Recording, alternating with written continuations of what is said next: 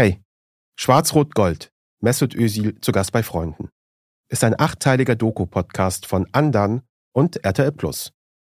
Das hier ist die dritte Episode. Neue Folgen gibt es jeden Donnerstag überall, wo es Podcasts gibt. Und wenn ihr nicht so lange warten wollt, auf RTL Plus hört ihr schon jetzt die nächste Folge. Und jetzt geht's los.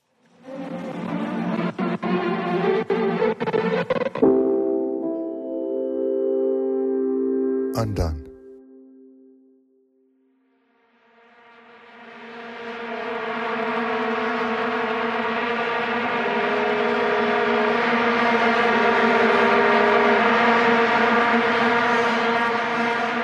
Also ersetzen kann man ihn überhaupt nicht, weil er einer der wichtigsten Spieler ist, die wir überhaupt haben seit Jahren. Also ich würde auf jeden Fall, wenn wir gegen Ghana spielen, auf jeden Fall Boateng ans Kreuz nageln. Also das würde ich auf jeden Fall machen. Ich würde sagen, Halbfinale wird schwierig, ne? Ohne Ballack. Michael Ballack, die Wade der Nation, der Capitano, Deutschlands wichtigster und größter Spieler der letzten Jahre. Er verpasst nach einem harten Foul die WM 2010 in Südafrika.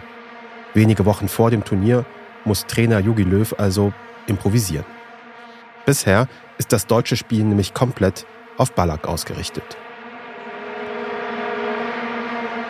In Südafrika setzt Löw deshalb auf die blutjungen, eher unerfahrenen U21-Europameister um Manuel Neuer, Sami Khedira oder Jerome Boateng.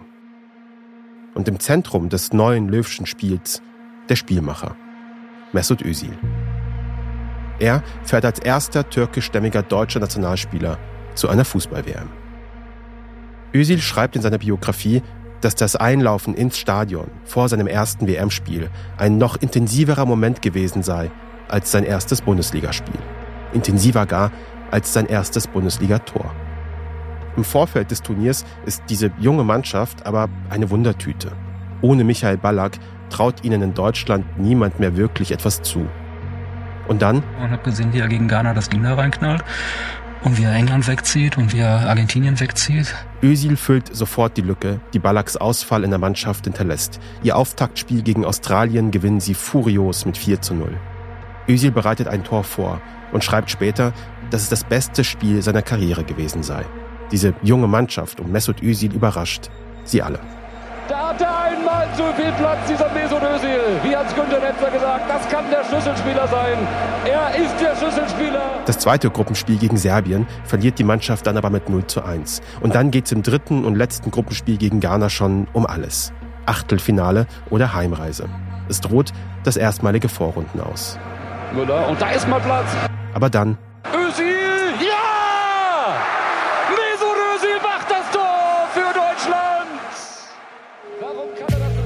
Es ist das Siegtor zum 1 zu 0 Endstand. Deutschland zieht als Gruppensieger ins Achtelfinale ein. Dort trifft die DFB-Mannschaft dann auf das große England, die Three Lions.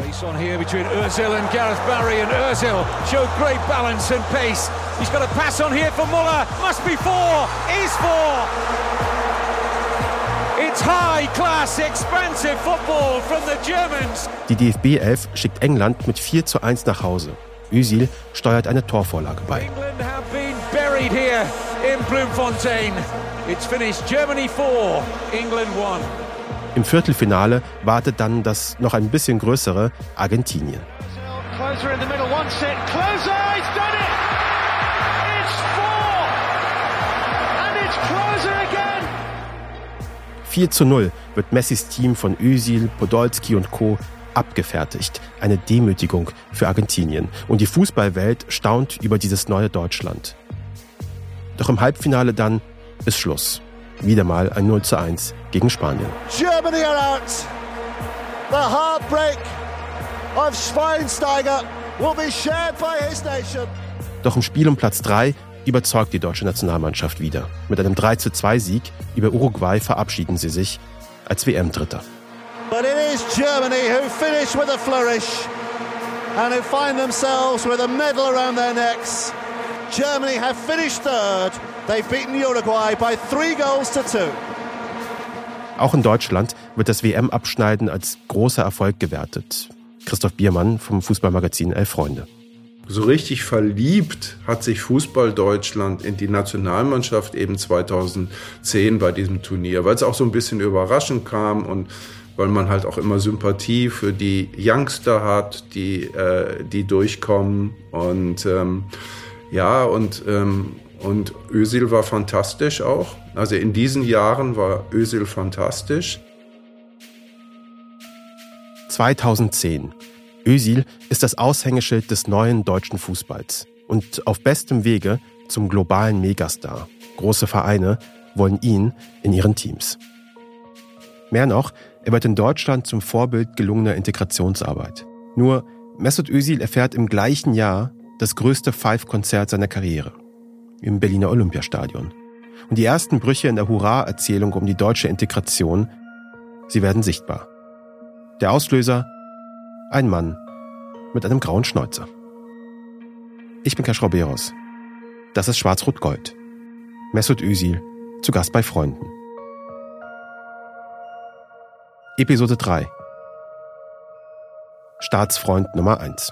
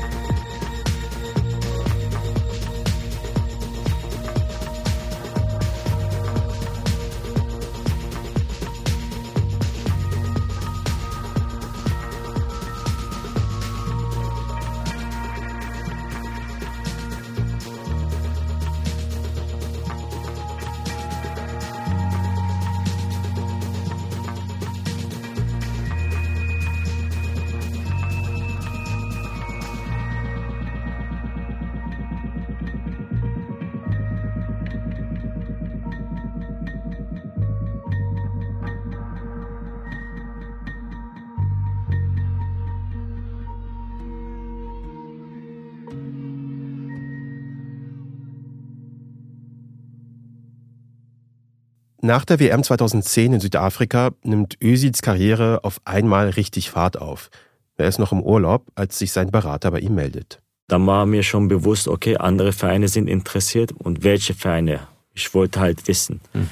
Ich bin kurzfristig sogar nach Düsseldorf geflogen, in mhm. sein Büro. Mhm. Der hat einfach diese Tafel aufgemacht. Guck, das sind die Vereine.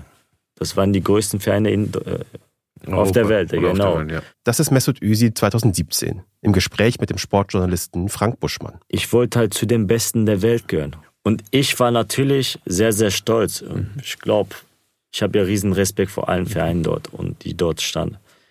Aber trotzdem bei mir war es so Real, Barca, Real, Barca. Das mhm. sind die Vereine. Mhm. Real Madrid oder FC Barcelona. Das sind die Traumkandidaten. Da spielen die Besten der Welt. Özils Berater ist schon im Austausch mit ihnen. Klaus Alofs, sein damaliger Manager bei Werder Bremen, ist auch in die Verhandlungen verwickelt. Wenn ein Spieler dann auch solche, solche Bedeutung gewinnt, so dann muss man, wenn man Werder Bremen ist, dann muss man natürlich auch immer damit rechnen, dass solche Spieler dann Angebote von anderen Clubs bekommen. Und die interessierten Vereine müssten mit Bremen eine Einigung finden, wenn sie Ösil verpflichten wollen. Klaus Alofs will am liebsten mit Ösil verlängern. Aber ähm, da war die Karriereplanung, die war, die war ziemlich ja, die, die, die war, da hatte man eine klare Meinung. Ne? Das ist, ne? und, und, und, und inwieweit das jetzt Mesut alleine war, wie gesagt, er ist intensiv beraten worden.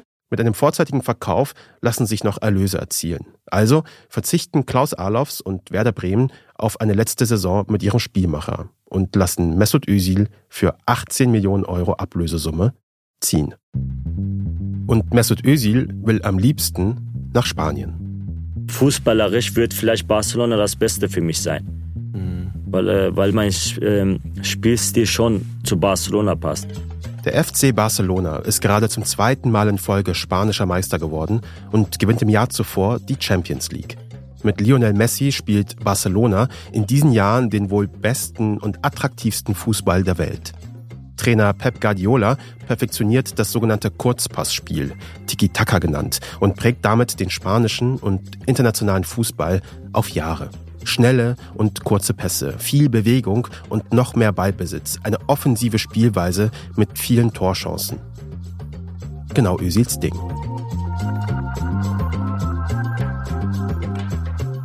Doch in Barcelona bekommt er dann nur eine einfache Stadionführung. Niemand zeigt ihm das Trainingsgelände oder präsentiert die vereinseigene Trophäensammlung. Özil fühlt sich irgendwie abgespeist. Aber bei mir war es so, okay, damals in dem Gespräch war der Trainer nicht dabei. Es war der Präsident, Sportmanager, Torwarttrainer, alle waren dabei. Aber eh, für mich war immer in meiner Karriere vor allem das Wichtigste der Trainer.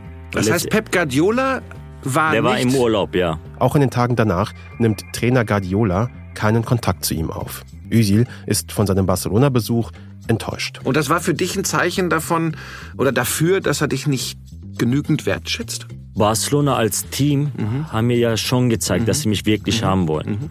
Die Gespräche mit Mourinho war komplett anders. Der hat mich letztendlich überzeugt. José Mourinho ist der Trainer von Real Madrid, dem Erzrivalen vom FC Barcelona.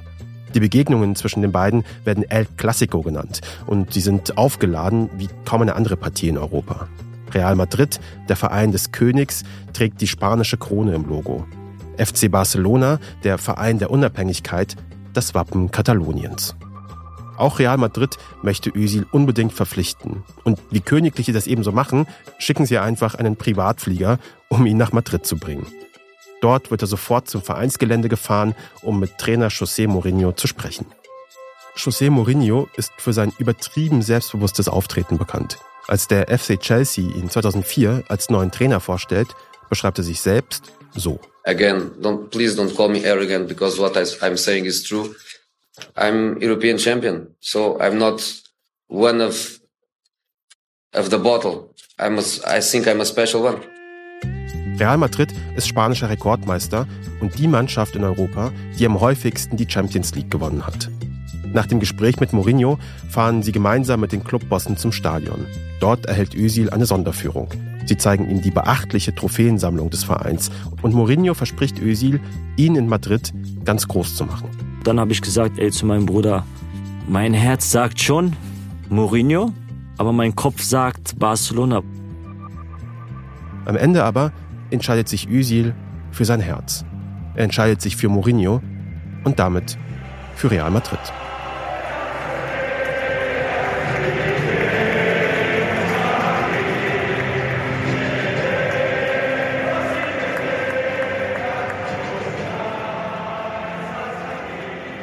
Özil beginnt seine Autobiografie mit dem wichtigsten Anschiss seines Lebens. Den bekommt er bei einem Spiel zwischen Deportivo La Coruña und seinem neuen Verein, Real Madrid. Real Madrid gerät gegen Deportivo früh in Rückstand. Zur Halbzeit können sie das Ergebnis aber auf eine 3 zu 1 Führung umstellen. Die Mannschaft sitzt in der Kabine, alles läuft eigentlich ganz gut, denkt sich Özil. Aber Mourinho ist stinksauer. Er faltet die Mannschaft in der Kabine zusammen. Im Besonderen knöpft er sich Özil vor. Mourinho ist überhaupt nicht zufrieden mit der Leistung seines Spielmachers. Erst lässt Özil die Tiraden seines Trainers noch etwas gleichgültig über sich ergehen. Wie gesagt halt, wo der mich nachgemacht hat und diese Faxen die ganze Zeit gemacht hat, wurde ich richtig sauer, bin ausgerastet, habe meinen Trick ausgezogen, habe zu ihm hingeschmissen, habe gesagt, wenn du, wenn du besserer Fußballer als ich bist, dann geh doch, spiel doch selber. Und dann hat der die ganze Zeit danach, um mich noch zu ärgern, hat der gesagt, dann heul doch, geh doch, heul doch, die ganze Zeit auch, mit dieser Ton auch die ganze Zeit auf Spanisch. Dann habe ich gesagt, weißt du was, sei lieber ruhig, sonst passiert hier was. Dann platzt ihm der Kragen. In der Halbzeit war es wirklich so, dass ich wirklich richtig sauer wurde und wirklich die Kontrolle verloren habe. Habe ich dann irgendwann oder immer wieder weitergemacht hat und zum hundertsten Mal zu ihm gesagt habe, hör auf, hör auf, habe ich meine Schuhe genommen, habe zu ihm geschmissen. Es war kurz vor Eskalation, wo auch unser Mitspieler dann dazwischen kam und uns auseinandergenommen haben. Dann habe ich gesagt, weißt du was, spiel alleine, ich gehe jetzt nach Hause. Statt also mit seinen Mitspielern zurück aufs Spielfeld zu gehen, bleibt Özil einfach in der Kabine und geht duschen. Nein, also es war so halt, dass er mir halt äh, mitteilen wollte, Junge, werd nicht schnell satt. Egal, ob du zwei Assists mhm. gibst, Halbzeit oder zwei Tore schießt, mach weiter einfach, weil mhm. er hat immer mein Potenzial gesehen.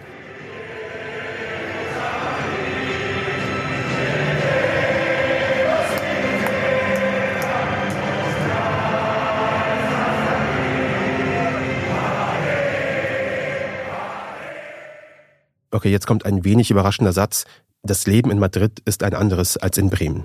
Gerade auch für einen Fußballer. Für viele in der Stadt ist der Verein alles. Spieler bleiben nirgendwo unerkannt. Doch Özil findet sich ganz gut ein, lernt Spanisch und lässt sogar seinen Cousin bei sich einziehen. Ich habe ja auch mittlerweile ein paar Freunde in der Mannschaft. Die sind sehr, sehr wichtig für mich, weil ich bin ein Familienmensch. Ich brauche meine Familie, Freunde bei mir. Vor allem, wenn Mama da ist, natürlich, die überragend kochen kann. Das erzählt Özil 2013 in einem Werbespot für seinen neuen Ausrüster Adidas. Sein Mitspieler Sergio Ramos wird in dieser Zeit zu einem engen Freund und hilft ihm dabei, sich in Spanien und Madrid zurechtzufinden. Er hat schon mitbekommen, welche Leute an mich ran wollen mhm. in Madrid. Özil und Ramos wohnen in derselben Straße und verbringen auch abseits des Platzes Zeit miteinander. Er gibt Özil Ratschläge, er müsse vorsichtig sein, mit wem er sich fotografieren lasse, warnt ihn vor diesen und jenen Personen. Er hat gesagt, du, nur damit du Bescheid weißt, ich bin schon über ein paar Jahre hier. Als dein großer Bruder will ich nur das Beste für dich. In Özils beiden Fantasiemannschaften aus seiner Biografie, da bildet Ramos zusammen mit seinem Klassenlehrer Herrn Krabbe und Sami Kedira die Abwehrreihe. Er ist auch älter und erfahrener, hat schon einige Jahre davor auch in Madrid gespielt gehabt. Er wollte nur das Beste und dann äh, war es einfach so, dass du auf ihn hörst. Bei dem Kabineneklat mit Mourinho schnappt sich Ramos das hingeworfene Trikot von Özil, zieht es sich unter sein eigenes und geht dann zurück aufs Spielfeld für die zweite Hälfte.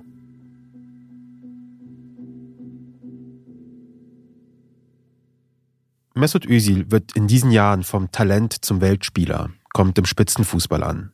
Währenddessen in Deutschland, da bahnt sich in jener Zeit etwas ganz anderes an. Die Stimmung verändert sich und ein Mann mit Schnauzbart betritt die Bühne. Einer, der Özil noch lange verfolgen wird. Başbakanımız Sayın Recep Tayyip Erdoğan beyefendi. Recep Tayyip Erdoğan. Er macht jetzt Politik in der Bundesrepublik. Und 2008 zum ersten Mal auch ganz offiziell. Im Februar ist er in der Köln Arena. Schon seit Wochen hängen im Land Plakate auf Türkisch. Die Ankündigung, Ministerpräsident Erdogan trifft sich mit türkischstämmigen Europäern.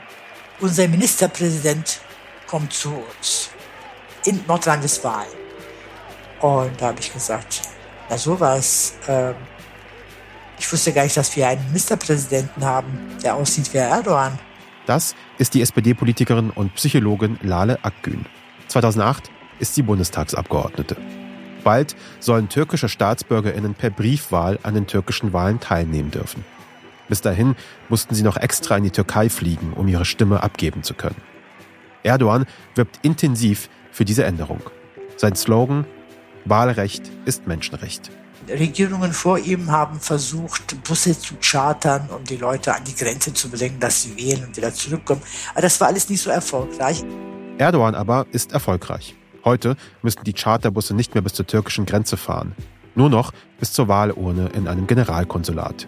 Die gibt es überall in Deutschland. Berlin, Aachen oder eben Köln. Und interessant ist natürlich, dass dann aus den Bussen immer Leute aussteigen, Frauen zu 90 Prozent mit Kopftüchern, äh, äh, Männer, die auch bestimmte ich sag mal, Accessoires des politischen Islams mit sich tragen, also sichtbar Anhänger von Herrn Erdogan. 2008 fahren solche Busse aus dem ganzen Land auch nach Köln, um Erdogan bei seinem Wahlauftritt zu sehen. Es kommen mehr, als in die Halle passen. Nur 16.000 dürfen rein. Eine Woche vor Erdogans Auftritt, da ereignet sich in Ludwigshafen ein verheerender Brandanschlag.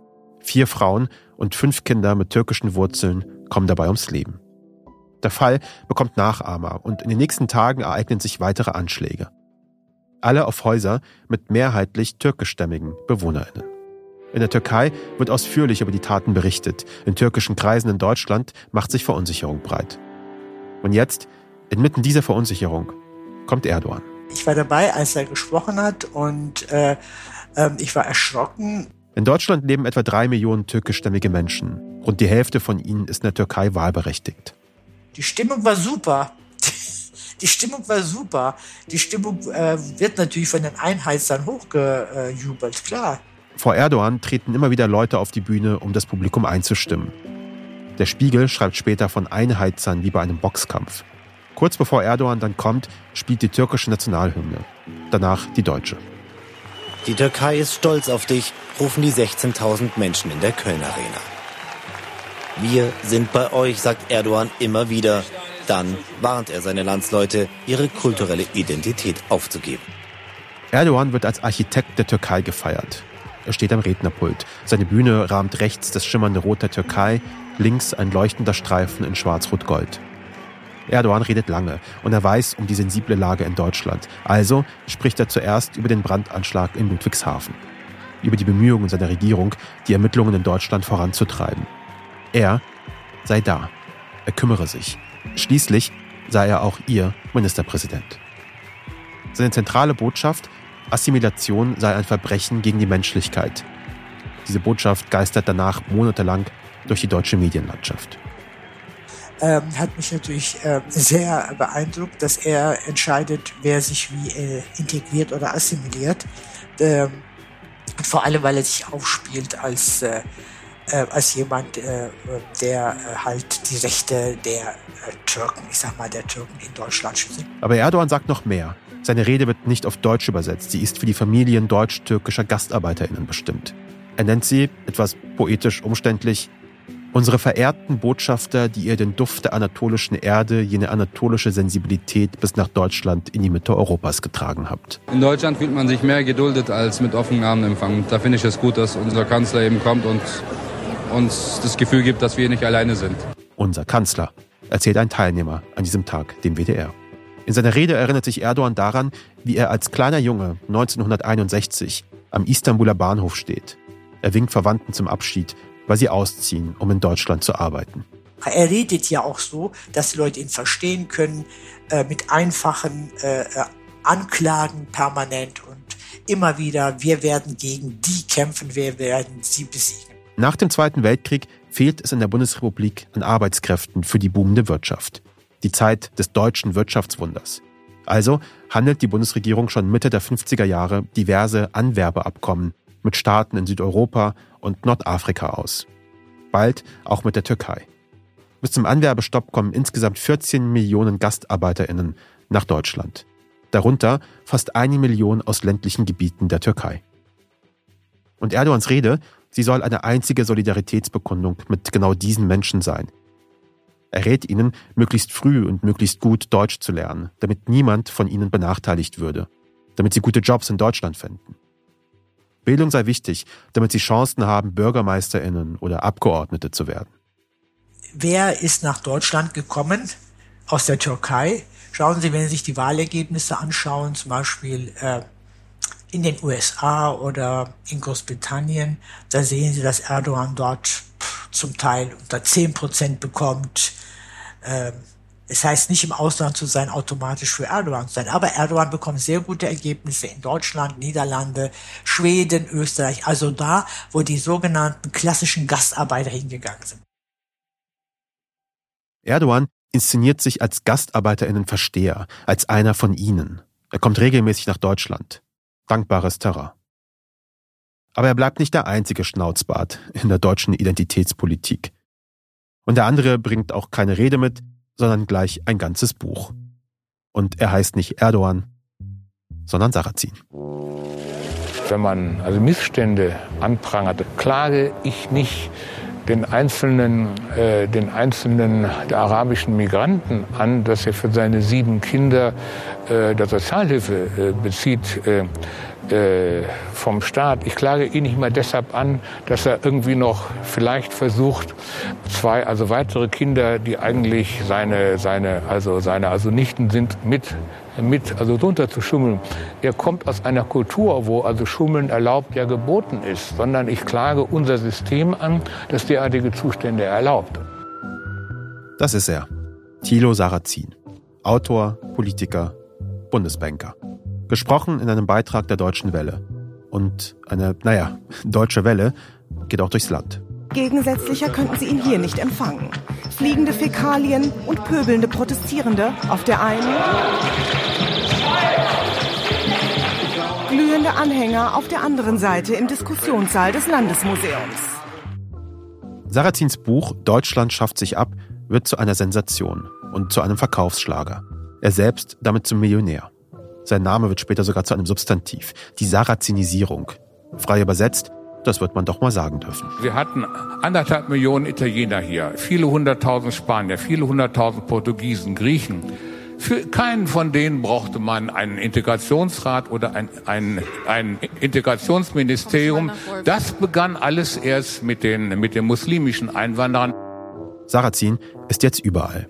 Wenige Tage nach Erscheinen des Buches auch in der ARD-Talksendung Hart, aber fair mit in der Runde die WDR-Journalistin Asli Sevinde. Sie sagen, die Muslime sind so, die muslimische Integration sieht so aus und die muslimischen Frauen so. Ich bin Kind von türkischen Eltern, aber ich bin Deutsche. Ja. Ich lebe hier. Dieses Land ist meine Heimat und Deutsch ist übrigens meine Muttersprache. Aber so wie Sie argumentieren, rechnen Sie mich permanent raus und nicht nur mich. Hunderte, Tausende und Hunderttausende Nein, rechnen Sie permanent raus. Und dann wendet sich Sarrazin auch direkt an Sevinde. Sie haben Ihr Integrationsproblem gelöst. Das sieht man. Das ist wunderbar. Also da helfen Sie dazu, dass Ihre ehemaligen, Ihre, Ihre ehemaligen äh, Landsleute dies auch äh, lösen, aber nicht die Probleme ah, wegdefinieren. Also Was meinen Sie mit, mit ehemaligen Landsleuten? Ja, äh, jetzt kommen wir nämlich alle ins Schwimmen. Sie ist noch Türkin. Sie sind doch jetzt Deutsche, Und gebürtige oder? Duisburgerin. Ach, ach, Sie sind Türkin, gut.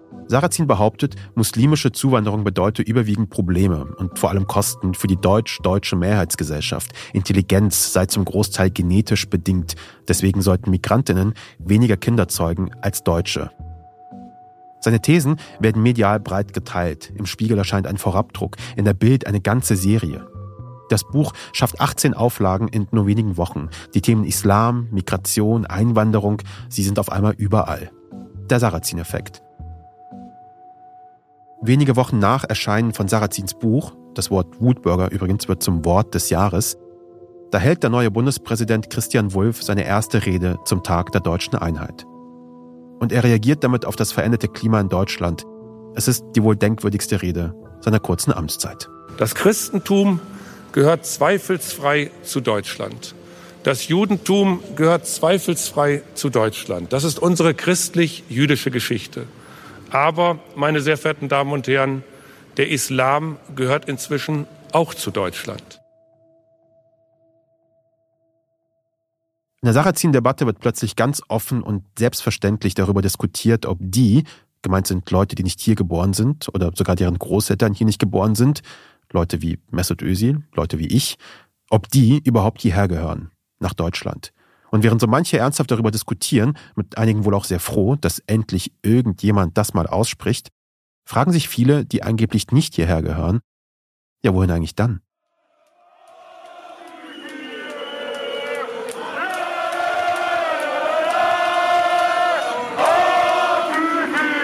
Gerade mal fünf Tage nach der Rede von Wulff und nur sechs Wochen nach Erscheinen von Sarrazins Bestseller. Inmitten dieses gespannten Klimas Deutschland-Türkei, Türkei-Deutschland, da spielt tatsächlich Deutschland gegen die Türkei. Und mittendrin Mesut Özil. Ausgerechnet jetzt, ausgerechnet in Berlin. Ich bin auch natürlich stolz, dass ich für Deutschland spielen darf. Und für mich gab es keine andere Nation in Frage außer Deutschland. Deswegen war das für mich nie ein Thema. In deutschen Medien sorgt das Spiel und vor allem die Personalie Mesut Özil für schier unendlichen Gesprächsstoff. Und die Partie liefert dann auch die erhofften Bilder und Geschichten. Deutschland ein Fußballmärchen aus Tausend und einer Nacht.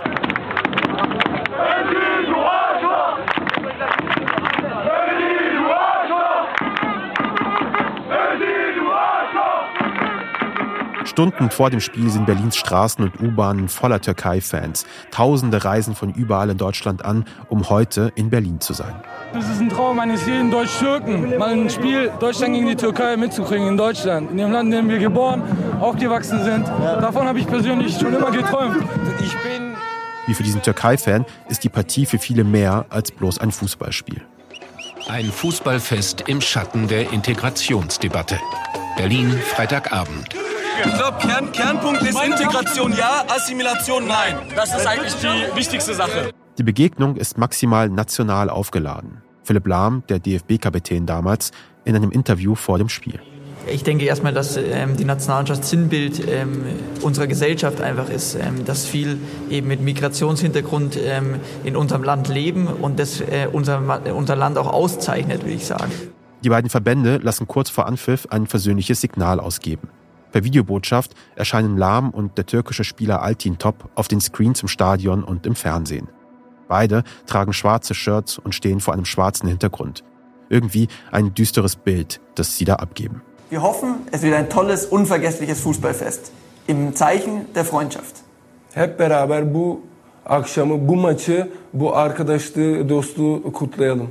Danach gibt es einen freundlichen, aber etwas sperrigen Handschlag. Und erst jetzt kommen die Mannschaften auf das Feld im Olympiastadion.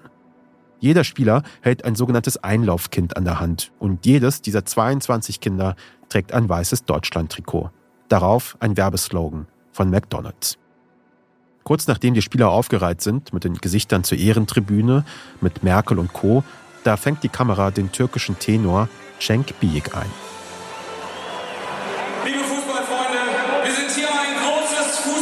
Zu feiern. In sportlichem Ehrgeiz und freundschaftlichem Respekt. Dieser Respekt gilt insbesondere für die Hymnen beider Nationen als Symbol eines fairen Miteinanders. Ich habe auch viele Aufna also Auftritte äh, gemacht mit DFB. Und dann den einen Tag, äh, der Enno hat mich angerufen, meine Agentur, der hat gesagt, Cenk, äh, du weißt denn, Deutschland und Türkei in die gleiche Gruppe. Biyik ist damals 32 Jahre alt. Er ist ausgebildeter Opernsänger und gerade in Deutschland zum Studieren. Er hat mir gesagt, Cenk, du singst die Hymne. Habe ich gesagt, wow, das ist ja cool. Ich werde die türkische Hymne singen. Er hat gesagt, nein, du singst die beiden. da habe ich mir gedacht, nein.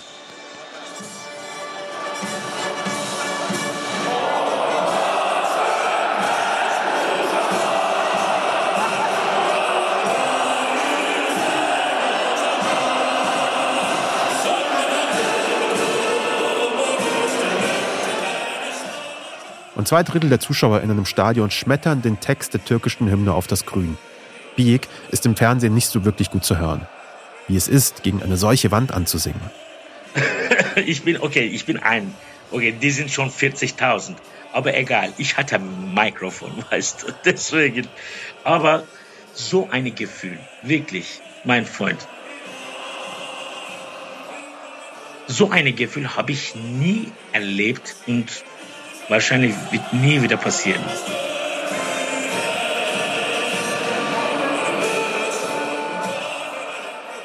Kurz vor dem Anpfiff ist die Anspannung also hoch.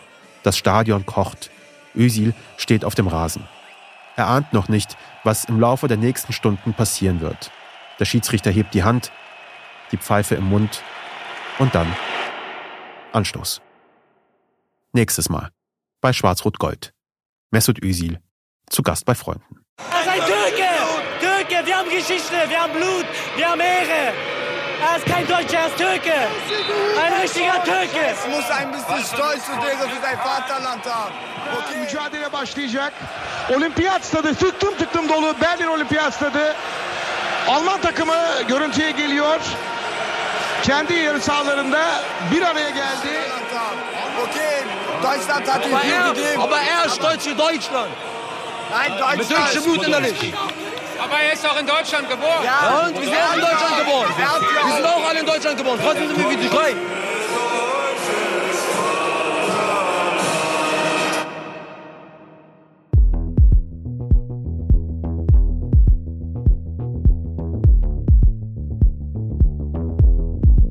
Schwarz-Rot-Gold.